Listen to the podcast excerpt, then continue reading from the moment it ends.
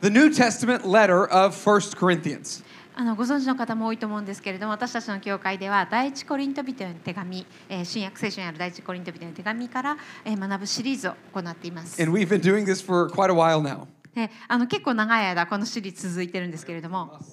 And we're going to continue that today. And there's some, uh, it's going to be a really interesting passage that we're going to learn from today. そして今日はですねすごく面白いあの興味深い聖書箇所から一緒に学んでいこうと思っています。Because Paul has been dealing with in this book a number of issues that the church has been going through. でパウロはこのあの第一コリントへの手紙の中でこのコリントという場所にあった教会が抱えていたさまざまな問題に対してアドバイスや解決方法をこうあの話していたんですけれども The Apostle Paul, he wrote to a church that was filled with problems. そしてあのこのコリントの教会というのは本当にたくさんのたくさんの問題であの満ち溢れていたところだったんです。Um, and today there's going to be another problem in the church that was going on that day that Paul's going to begin addressing. で今日の箇所もこの、えーコリントの教会の中で起こっていた問題に対してパウロが言及していくところから始まります。In fact, from chapter 11 uh, on in 1 Corinthians, Paul's going to start writing about some issues that had to do with how the church gathered together. でこの、えー今日見ていく第一コリント人への手紙の11章から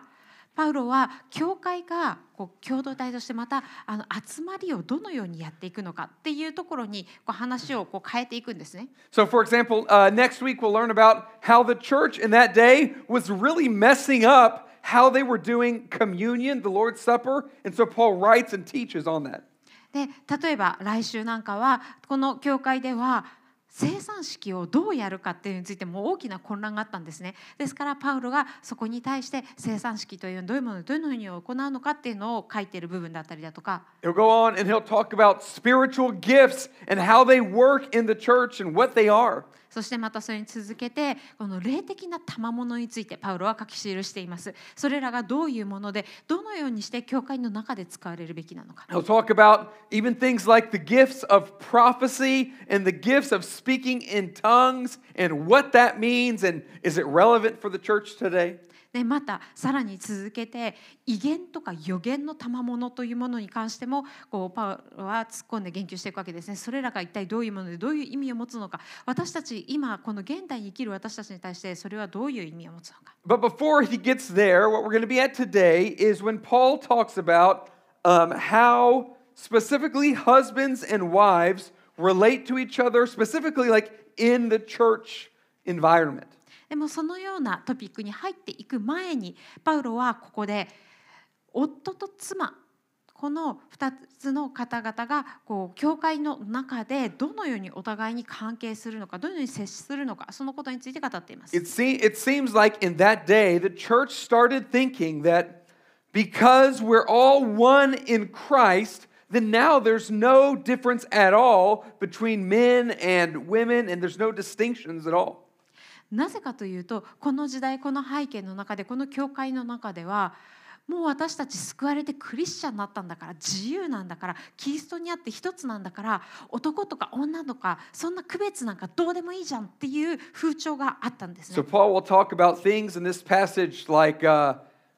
about women and the hairstyles that they have, and men and the hairstyles they have, and wearing head coverings or not wearing head coverings. なのでパウロは続けてそこからこの男性女性それぞれの髪型の話になりさらには頭にかぶるかぶり物の話それをするのかしないのかとかそういう話になっていくわけなんです。And so it's not an easy text. 決してあの優しいあの聖書箇所ではないですね。In fact, there's one uh, very well respected Bible scholar who says that the passage today is probably one of the most complex, controversial, and opaque of any text of comparable length in the New Testament. 事実著名な神学者の一人は今日学ぶこの聖書箇所についてこのように言っています。この箇所は新約聖書の中の同じくらいの長さの文の中でおそらく最も複雑で議論の余地がある分かりにくいものの一つである。So I'll answer all the questions in about 20 minutes. ですから、あのすべての皆さんの質問に対して20分であのお答えしていきたいと思います。Let's get into verse 3. それでは3節から読んでいきましょう。Paul says, But I want you to understand that the head of every man is Christ, the head of a wife is her husband, and the head of Christ is God. えーパウロは3節からこのように語っています。しかし、あなた方に次のことを知ってほしいのです。すべての男の頭はキリストであり、女の頭は男であり、キリストの頭は神です。So leave, go ahead and leave this up for just a few minutes. えーちょっとこのスライドここに置いておきますね。Uh, if you know English and Japanese, if you know both languages, you'll, you'll notice that the translations in the English and the Japanese, they say different things. えー英語と日本語両方わかる方がこれを見るとお気づきになるかと思うんですけれども英語と日本語で言ってること違うんですよ。The English says that the head of a wife is her husband, but in Japanese it says that the head of women is men. え英語だとここで書いてあるのは妻の頭が夫であるって書いてあるんですけれどもこっち日本語になると読んで字のごとく女の頭は男であるって書いてあるんですね、And the reason for the difference is because in the Greek language, which this letter was originally written in, the word for wife and woman was the same word, and the word for husband and man, it's the same word. どうしてこんな訳の違いが起こるのかというとこの新約聖書がもともと書かれているギリシャ語では夫と男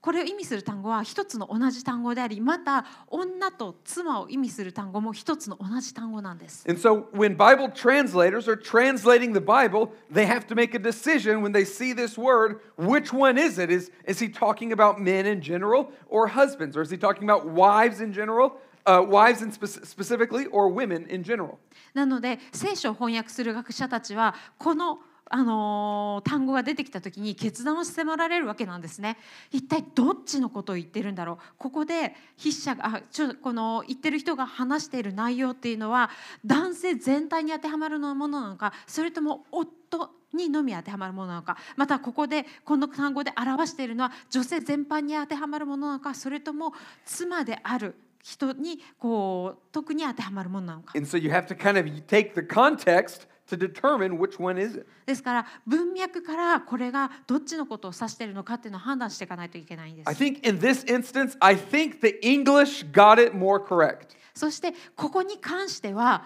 英語の訳の方が正しいと私 I, は思うんです I ね。think what Paul has in mind here is the relationship between husbands and wives. なぜならパウロがこれを書いた時彼の頭の中には妻と夫のこのあの関係があってそのことについて書いているからなんです The。primary problem that Paul was dealing with in this text is how husbands and wives related to each other, specifically in the context of the church gathering. えこの時にパウロがこう書こうとしていたそもそもこのコリントの中に起こっていた問題っていうのはこの教会の中で夫と妻がどのように関わるべきなのかということでした。Uh, there's only there's one other place in the New Testament where it talks about uh, man or husbands being the head of a wife or woman, and in that passage, it's uh, it's in Ephesians chapter five. It's very clear in that passage that the context is between husbands and wives. パウロがこのようにあの女のかし女もしくは妻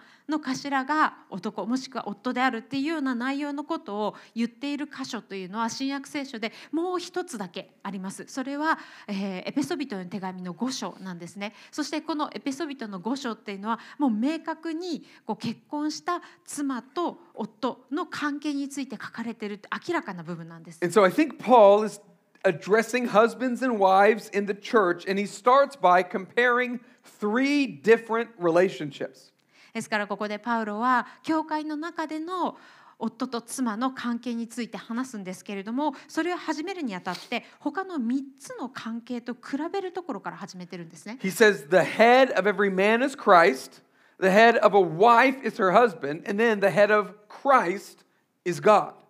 パウロはこのように言います。まずすべての男の頭はキリストであり女の頭は男であり、まあ、ここはあの妻ですね妻の頭は夫でありそしてキリストの頭は神ですと言っているんです And。it's that last comparison, comparison I think is really crucial for the point that Paul is trying to make. そして最後の比較がこそがパウロがここで言わんとしている肝なんですね。Right? The head of Christ is God. キリストの頭は神です。Because I think it's clear that the God the Son and God the Father, there's only one God, and yet they have unique roles.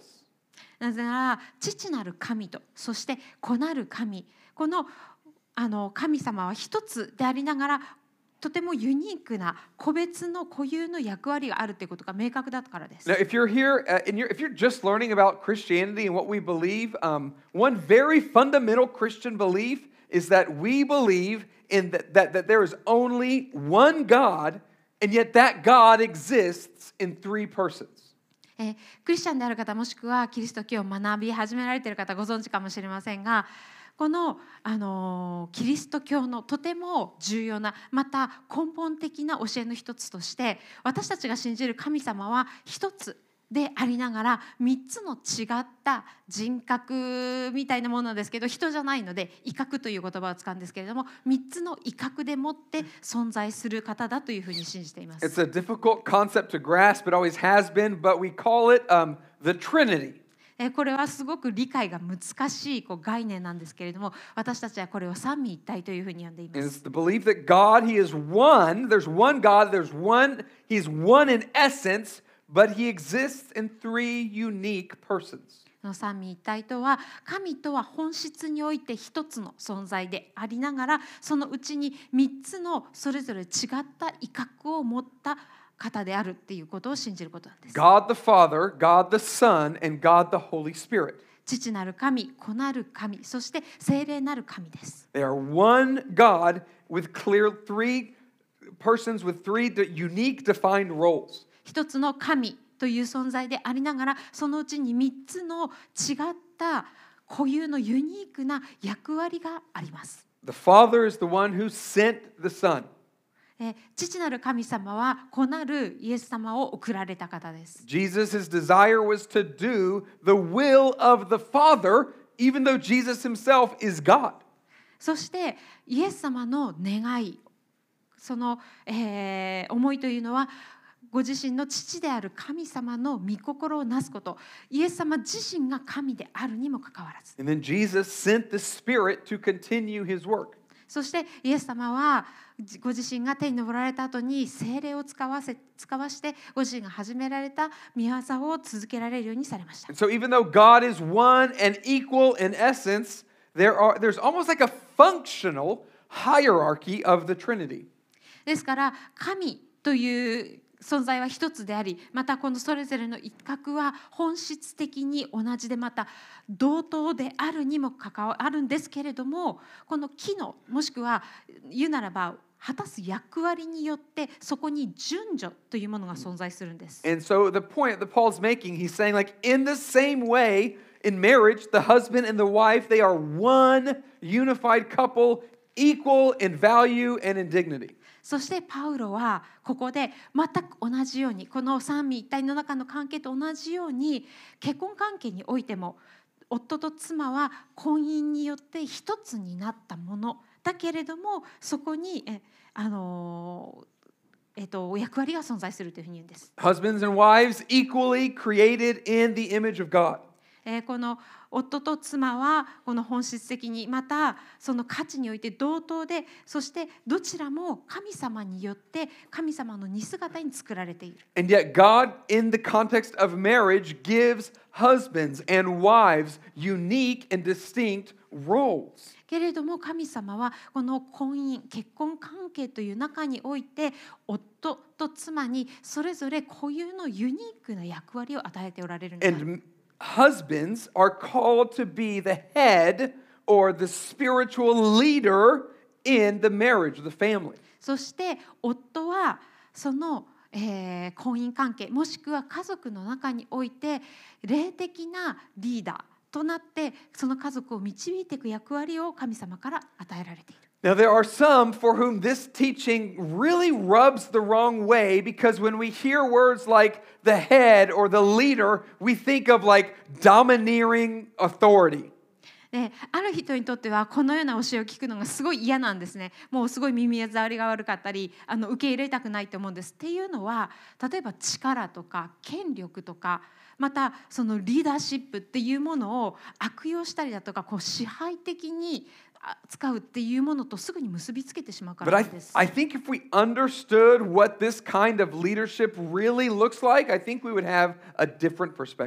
で。も本当にここのこの聖書箇所で語られているところの。リーダーシップというものが実際にはどんなものなのかっていうのを本当に理解したらまた別の違った見方をすることができるんじゃないかと思うんです。Uh, I mentioned earlier that Ephesians 5, it's the other place in, in the New Testament where Paul says that, that the husband is the head of the wife. えー先ほども言いましたがエペソビトへの手紙の5章というのはあのパウロがこう妻の、えー頭は夫であるっていうことを言っているまた別の聖書箇所なんですけれども And he says there that husbands, they lead and they serve their wife by, by loving their wife in the same way that Christ loved the church. そこでパウロが意味しているのは夫たちは妻を愛しそして導く時にそれはキリストが教会を愛したその方法でもってこの教会に仕えるその方法でもって妻を愛し仕えることによって導くのだというふうに言っています。how did Christ demonstrate his love for the church? それではキリストはイエス様はどのようにしてご自身の教会に対する愛を表されたでしょうか？He died for her. イエス様は教会のために死にました。He literally said, I, I sacrifice my own desires, my own wants, what would make me comfortable. I set all of that aside. I give it all up for the sake of the church. えーイエス様は本当に文字通りそう言われたんですね。私自身の望み、私自身のこう、えーメリットとかそういうものを全て私は脇に置いて私自身を教会のために全てのために捧げますと。He didn't demonstrate his, uh, his leadership over us by domineering his power over us, but by humbly serving us and giving himself up for us. イエス様は決してご自身のこの力や権力またそのリーダーシップを支配的な方法で私たちに示して私たちを導こうとはなさいませんでした。イエス様は使えることによって私たちを導こうとされているんです。そしてそれこそがイエス様がまた夫たちをそれぞれの家庭を導くように召しておられるその方法なんです by giving up their own desires for power and, and humbly sacrificing themselves and lovingly leading their family. 自分自身の欲求や願いを犠牲にしてそしてその家族にまた妻に仕えることによってその愛によって導いていくということ And if husbands were really leading and loving their wives like that, I think texts like 1 Corinthians 11 or Ephesians 5 wouldn't be a problem. そして本当に夫がそのようにイエス様がなされたように愛でもって犠牲的に自分の思いも欲求も全て犠牲にして使える形で妻を家族を導いていくならばこの第一コリント人の手紙11章やまたエペソビト5章に書かれているようなことっていうのは全然問題じゃないんですよ But ね。we, we have failed in a lot of ways. けれども私たちはいろんな意味でいろんな方法で失敗してきました。それらが私たちにこのこれのようなメッセージまた聖書箇所を読んだ時に受け入れがたいこう抵抗したくないような思いをあ起こさせるんではないでしょうか。So there are distinctions between men and women and husbands and wives and the roles that God has given us.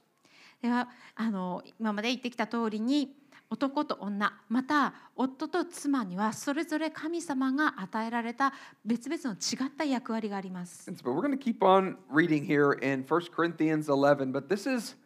this is where things get a little bit weird because this is where he's going to talk about head coverings and hairstyles. えそういうことを念頭に置いて次続けて第一コリントの11節を読んでいきたいんですけれどもここからちょっと話が変な感じになっていくんですよね。Paul says, Every man who prays or prophesies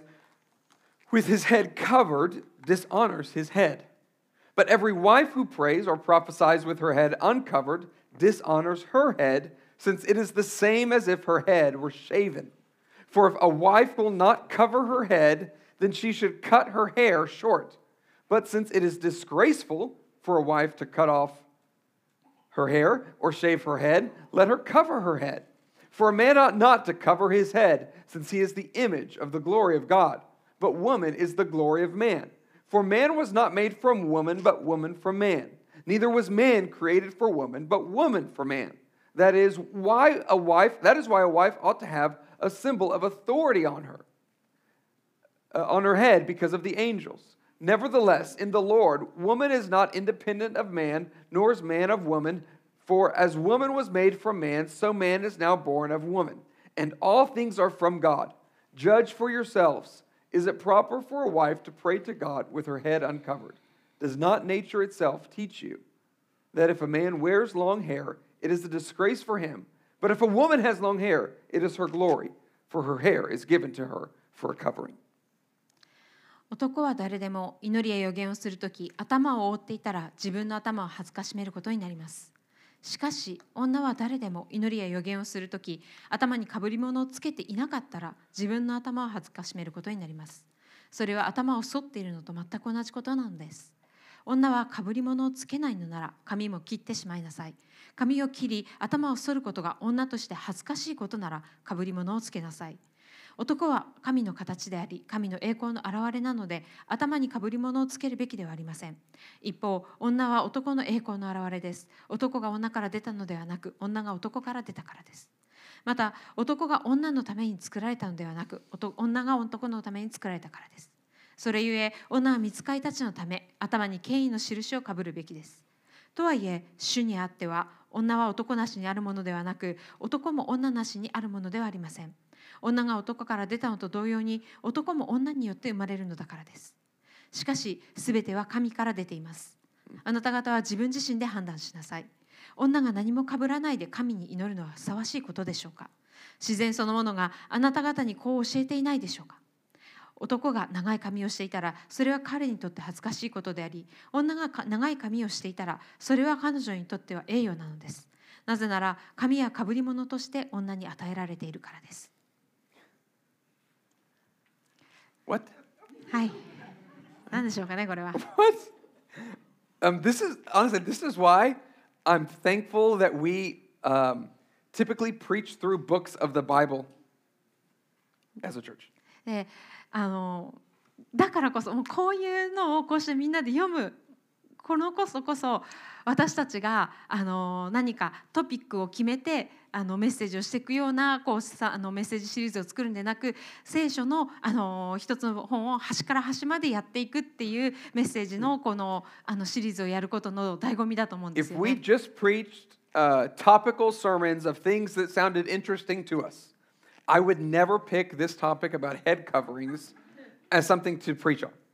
もし私たちの教会が私たちが興味がありそうなこうトピックをこう毎週毎週上げてはそれについてのメッセージをするようなそういうシリーズをいつもやっていたとしたら私は決して今日はそうだなあのかぶり物と髪型についてメッセージにしようなんてまさにこのあの聖書箇所をこう取り上げたりはしないと思うからです。And there have been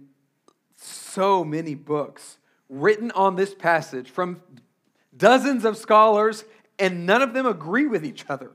でこの今たった今読んだ聖書箇所に関してはもうこの聖書箇所だけのために何冊もの本が書かれ何十人もの聖書学者たちがこう論争を繰り広げるんですけれども全然こう見解が一致しないところなんですね。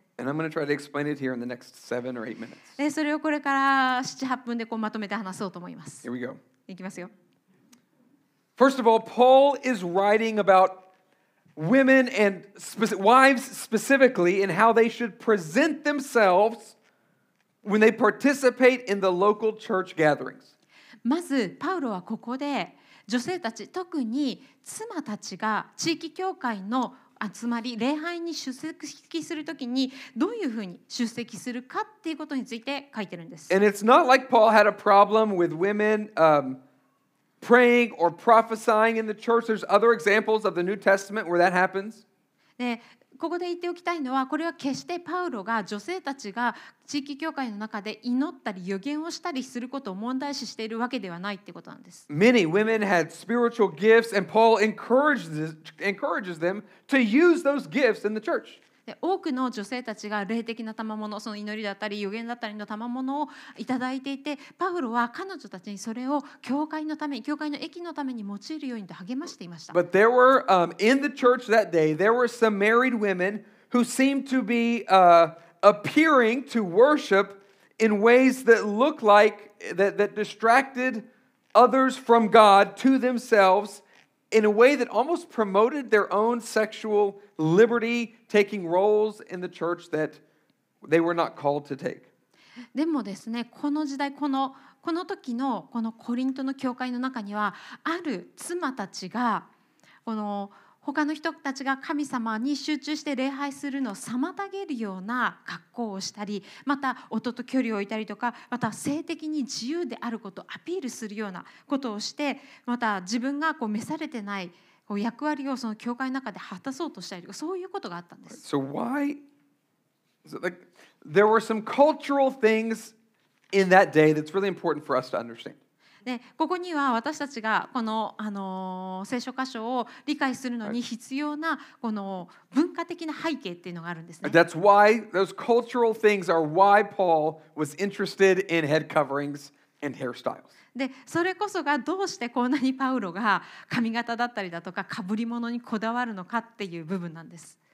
I think the overall point is that, that there are good and God given distinctions between men and women, husbands and wives, that are seen in the created order. えー、とここでパウロが一番初めにまず言いたいことっていうのはこう神様の創造の秩序の中に男女の区別があるということこれは神様が与えたもので良いものだっていうことなんです。And there are culturally appropriate ways to display those unique, good, God given differences between man and women. そしてこの神様が与えられた男女の区別というものこの違いというものこのあの違いをその時代のその文化に即した形で文化的に適切な方法でそれを表す方法があるんだよっていうことを言 And ってい th- ます those, those culturally appropriate ways to show that can differ depending on the time and the unique culture. そしてその文化的に適切な方法っていうのはその時代だったり文化背景によって全然異なるんだよってことです。In Paul's day, long hair was a feature of femininity. えーこのパウロの時代において長髪長い髪というのは女性らしさのを特徴づけるものでした。Or to be a woman with short hair or a shaved head would suggest that you were or that you had been sexually promiscuous. そしてまた髪が短い女性もしくは髪を剃っている女性っていうのはその人が今まさにもしくは過去において性的に乱れていたあの行いがあったっていうことを暗示するものだったんです。Wearing a head covering, specifically in public, was a very normal cultural thing for women to do and men not to do. えーまたかぶり物を頭にかぶるというのは結婚した女性たちがあの公の場に出る時にする本当に普通な当たり前のことであり男性がしないことだったんです。And that's true not only like in the church in that day, but just in in society in general, that was the case. そしてその文化そのかぶり物かぶらかぶらないの文化っていうのは教会の中だけの話ではなくってこの時代の社会全体のことだったんですね。And to be married and to if you're a woman and to not have your hair covered, especially in public, was in a way communicating that you thought that you were sexually available. そして結婚している女性が公の場に頭のかぶり物かぶらずに出ていくっていうことはある意味不倫相手募集中ですって言ってるようなものなんです。And so the point today is not about do we need to start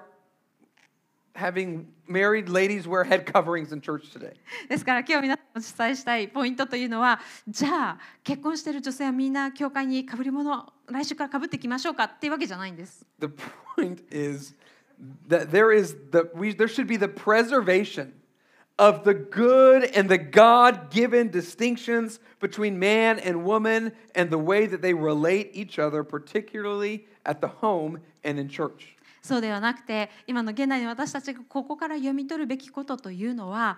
神様が与えられた男女の区別適切な区別を守っていくことそしてまた男女もしくは夫と妻が教会またその家庭のうちでどのようにお互いに関わるかっていうことなんです。Masculinity and femininity, they are good things that God created. 男性らしさも女性らしさもどちらも神様が作られた良いものです。And there and there always have been culturally appropriate ways to display masculinity and femininity. そしてその神様が作られた良いものである男性らしさ女性らしさをどのように表すかっていうのもまたその時代その文化背景によって適切なやり方があります。In Paul's day, that was displayed through hairstyles and head coverings.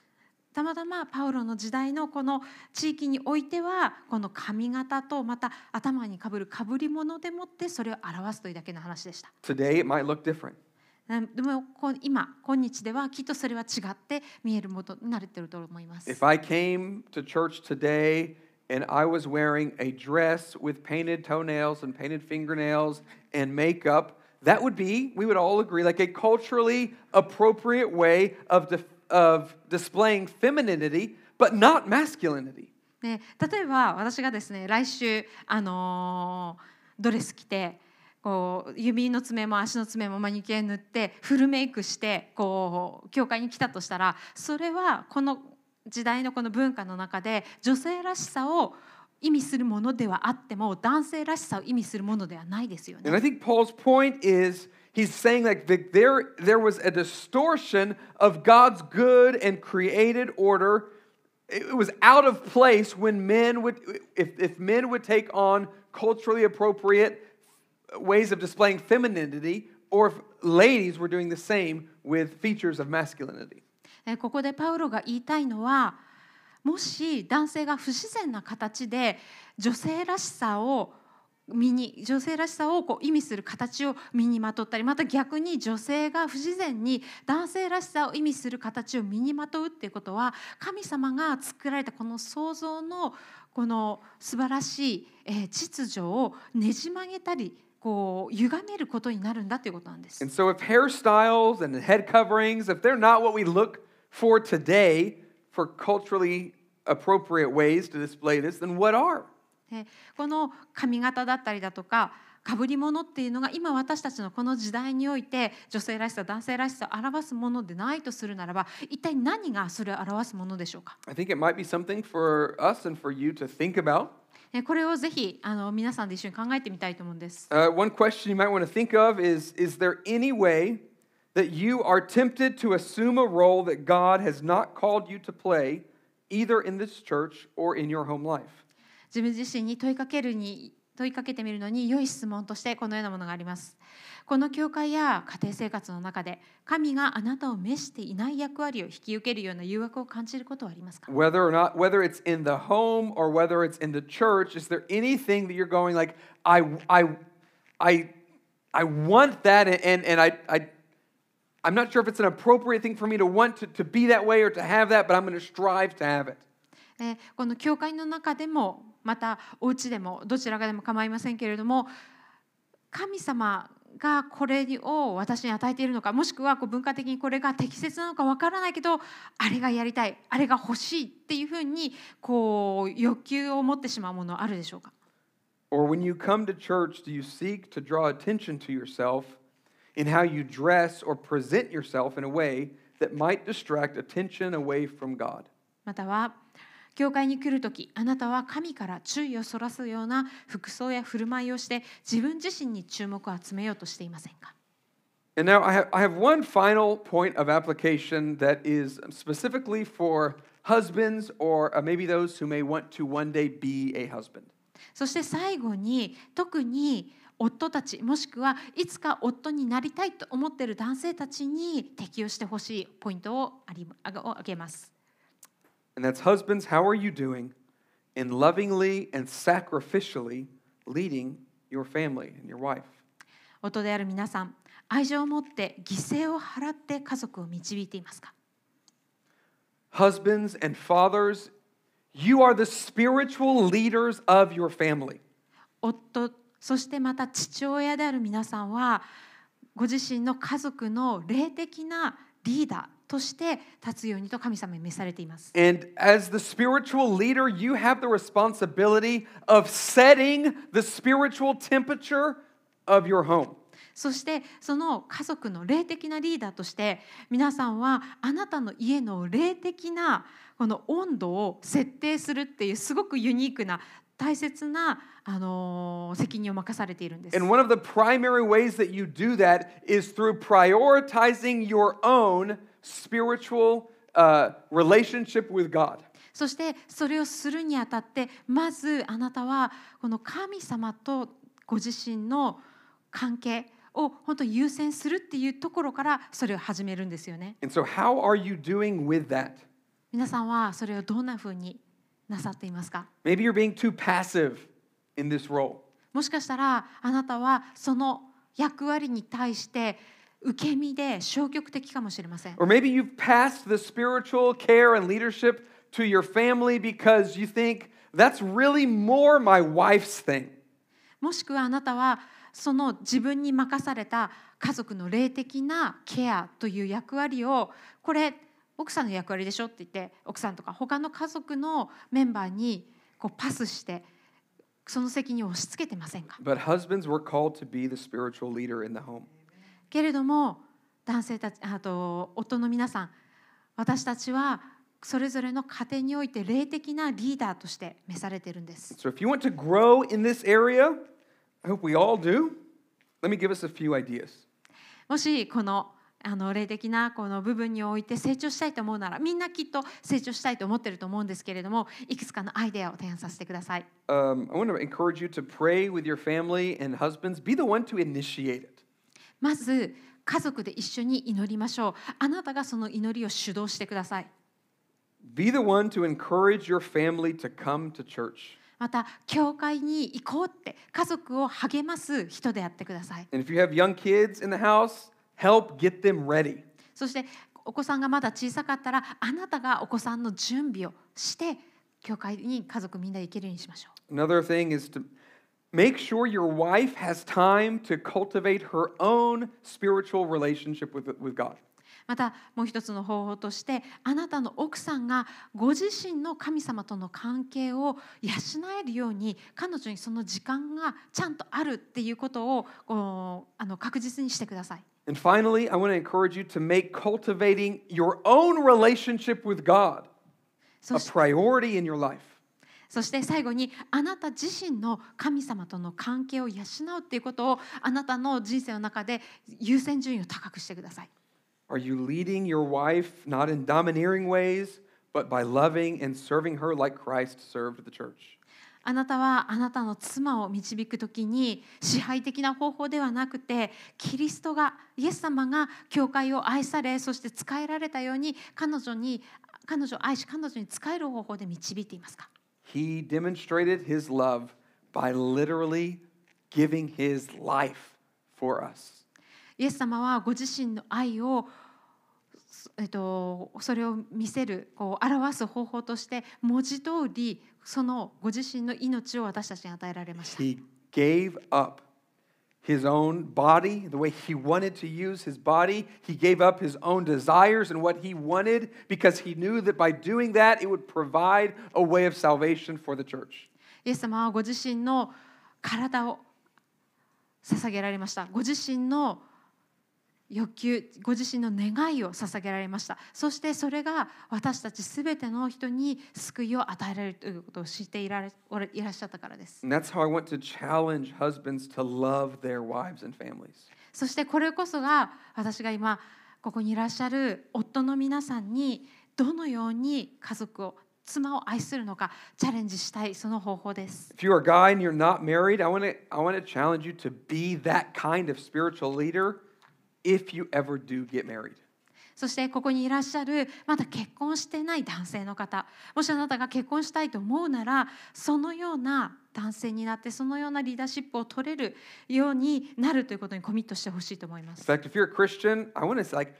Don't get married unless you understand and you're ready to make that kind of commitment to lovingly and sacrificially and spiritually lead your wife and family. もっと言うともしあなたがクリスチャンなら今言われたこのことをきちんと理解するまではっていうのはその家族に対してこう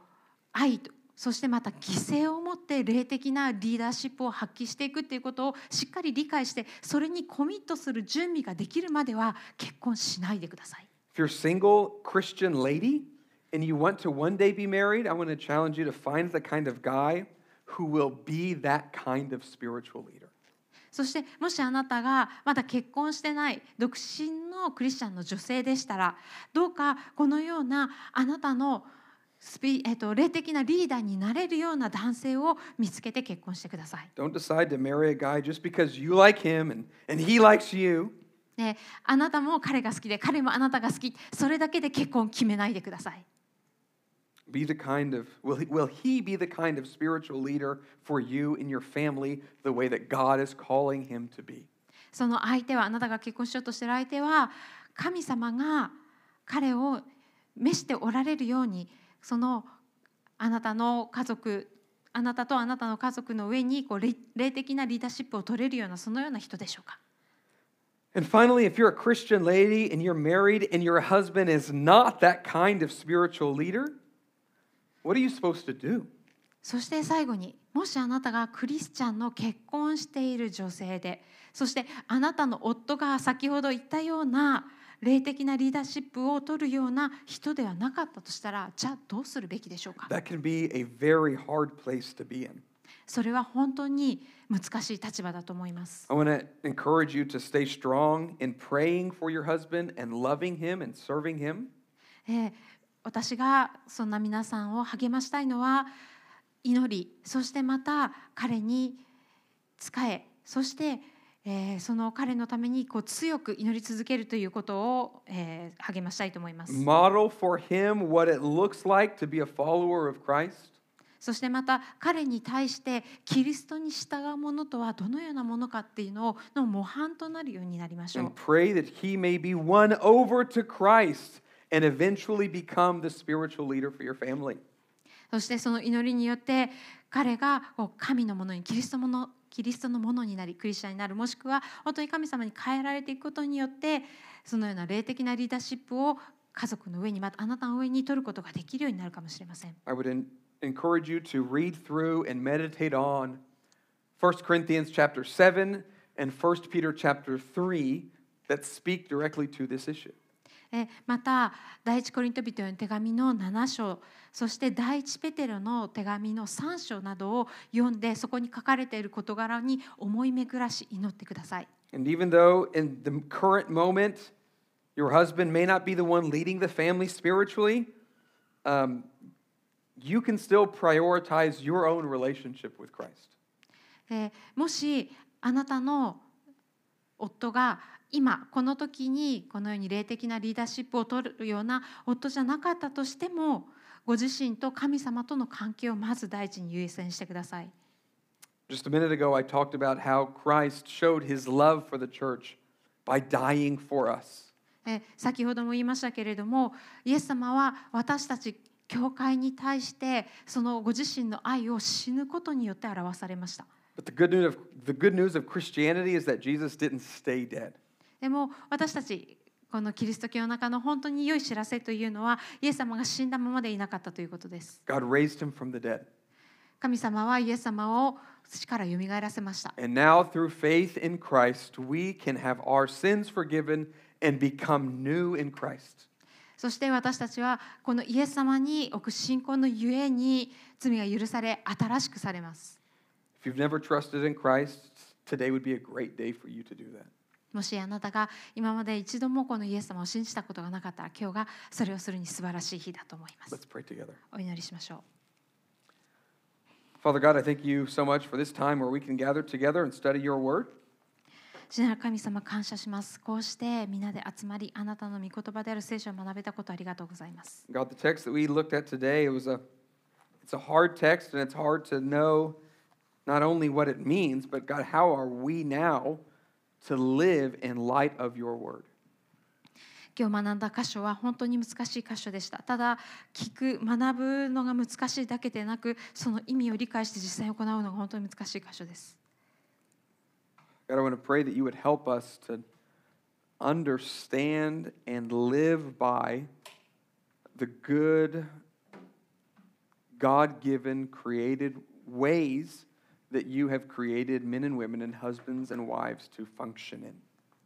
神様はどうぞ私たちがあなたが創造の秩序のうちに作られた美しい男女夫妻それぞれの役割と在り方について理解を深めまたそれを信じていくことができますように And God, beginning with myself, I pray that the husbands and those who would like, like to one day be a husband would be spiritual leaders in our families and in our homes. 自分自身を含め神様はここに集う夫たちそしてまた夫になろうとしている人たちが霊的なリーダーシップを愛を持って持っていく、えー取っていくことができますように God, thank you so much for Jesus, who is our model in everything. 神様イエス様を感謝しますこれらすべての模範となってくださったイエス様ありがとうございます We pray in his name. イエス様の皆によってお祈りしますアーメン